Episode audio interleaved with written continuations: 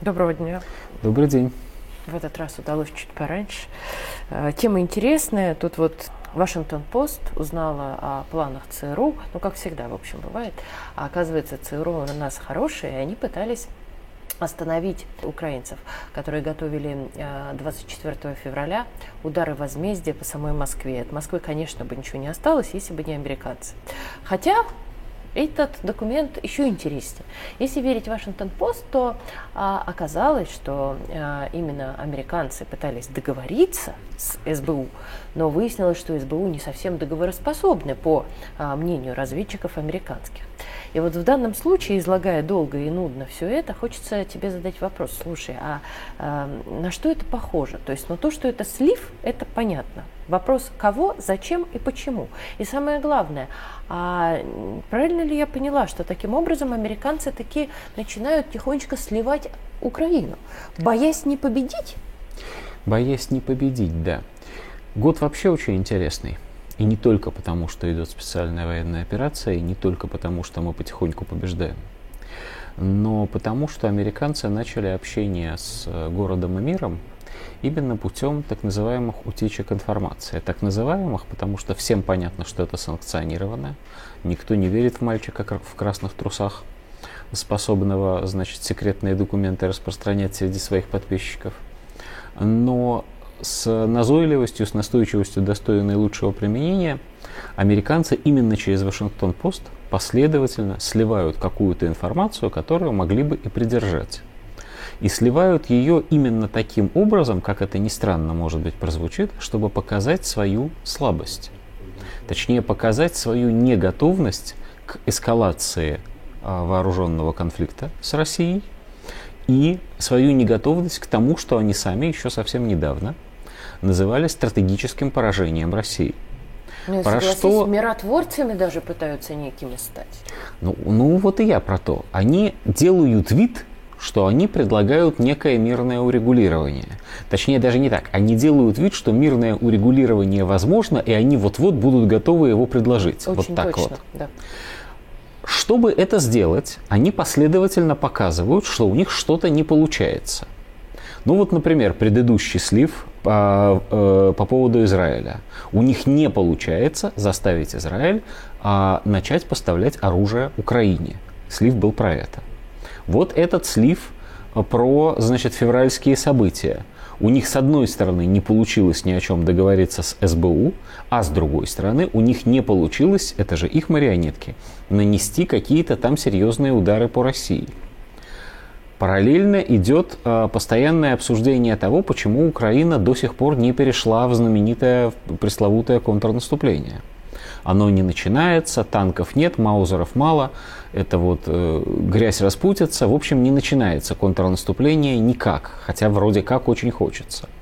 Причем, что самое интересное, они сами а, выводят на авансцену экспертов, которые раз за разом говорят, а, что у Украины почти нет шансов провести успешное контрнаступление, что шансов закончить победой для Соединенных Штатов эту войну в 2023 году нет.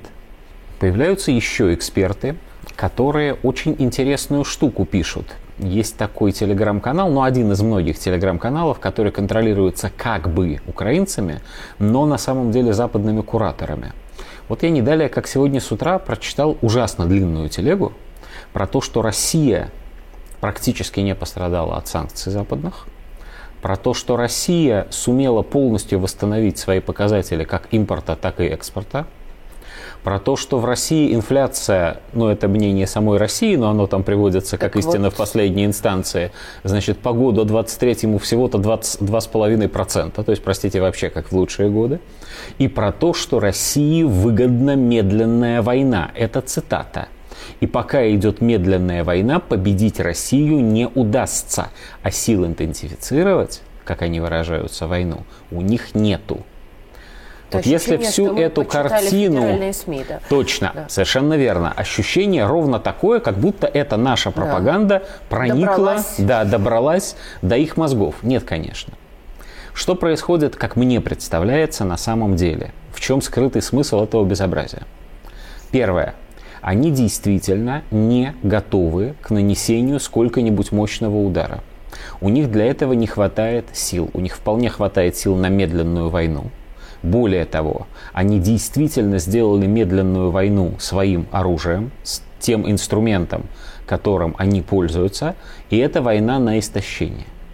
Чтобы перейти от войны на истощение к войне, ну так сказать, классической, или точнее к такой войне, какой она представлялась нам всем до того, как началась реальная специальная военная операция, и мы поняли, что, как обычно, готовились к войне какого-то прошлого времени, нужно гораздо больше ресурсов.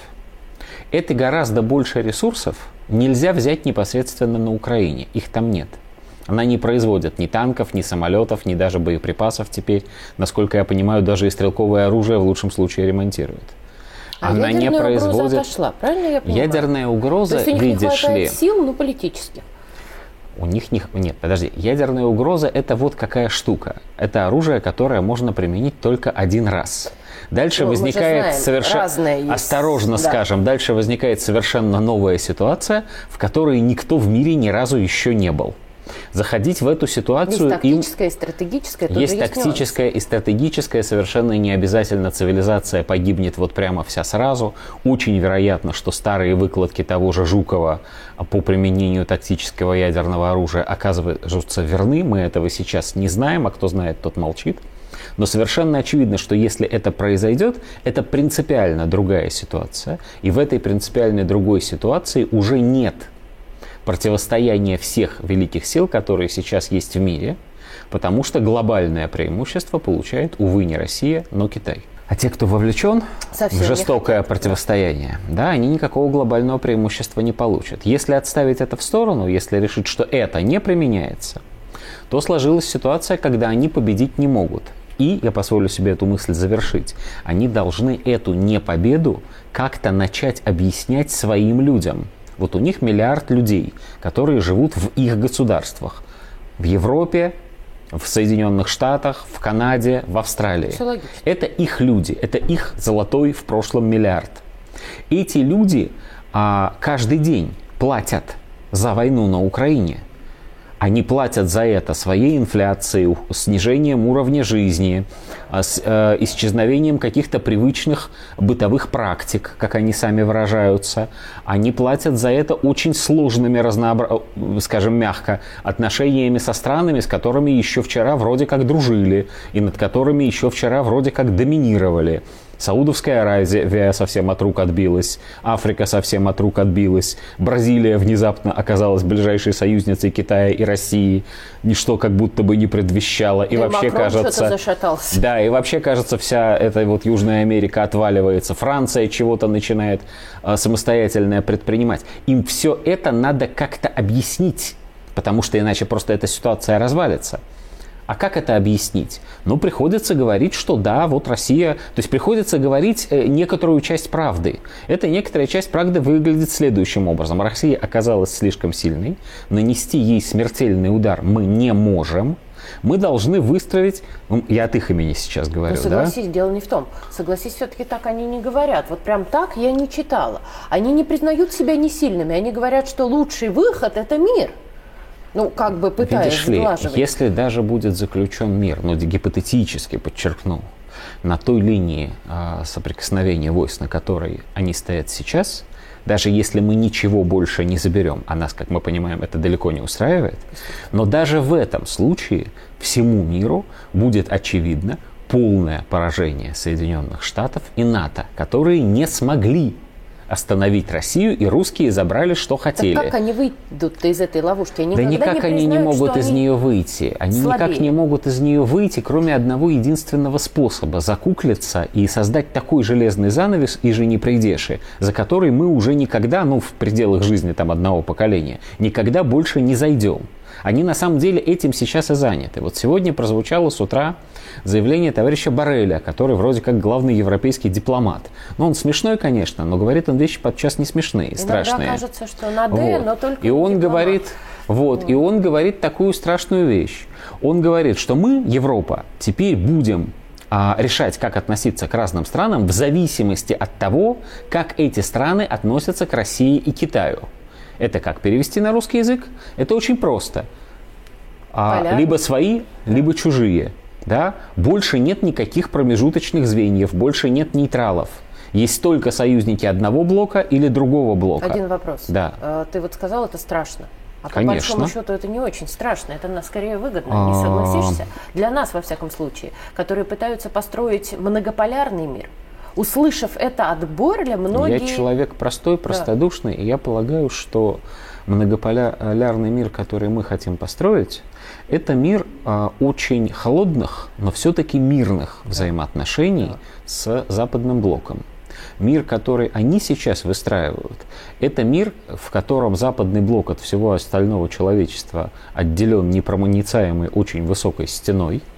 И что происходит за этой стеной, мы понять уже не в состоянии, но оттуда в любой момент, ровно так же, как во времена а, пика Первой холодной войны, оттуда в любой момент могут начать лететь ракеты, и придется отвечать. Еще один момент. Но если нас будет больше, намного если больше. Если нас будет больше, то мы в этом противостоянии, скорее всего, победим.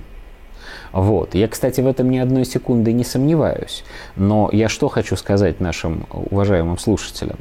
Мы действительно заходим, причем не, не сказать, чтобы медленно, а как раз семимильными шагами, мы заходим в ситуацию, в которой от глобализма остается только глобальное противостояние.